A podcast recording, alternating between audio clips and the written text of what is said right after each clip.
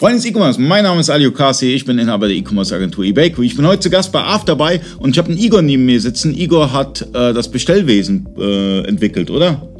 Genau, also weiterentwickelt, sagen wir. Und zwar haben wir uns alle Prozesse nochmal angeschaut und die große Herausforderung war, dass wir schon ein Bestellwesen hatten. Das heißt, unsere Kunden haben schon damit gearbeitet. Es war jetzt nicht äh, also es war ein funktionsfähiges Bestellwesen, es war noch nicht äh, super ausgebaut und genau da ist die Herausforderung. Sprich, in schon vorhandene Prozesse bei dem Kunden nicht einzugreifen, sondern obendrauf ein Layer von neuen Funktionen zu legen, die dem Kunden helfen können. Und was sind meine genauen Mehrwerte durch dieses, durch dieses neuen, neue Bestellwesen bei euch? Also im Endeffekt fing das so an. Ähm, als wir dieses Thema forciert haben, sind wir zu den Kunden hin und haben sehr viele Fragen gestellt. Und irgendwann mal haben wir festgestellt, dass immer der Chef derjenige ist, der das mit dem Bestellen macht. Also die Bestellungen macht immer der Chef.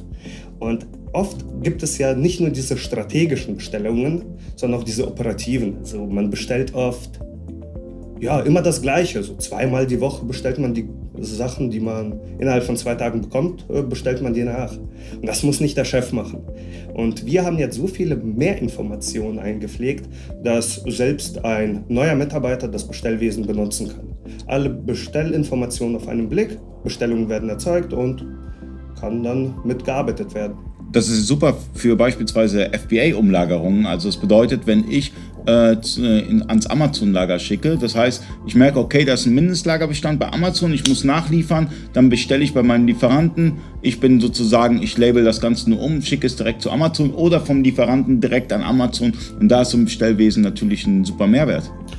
Genau, und äh, das funktioniert am besten, indem man beispielsweise Lagerreichweiten verwendet. Die haben wir in der Statistik.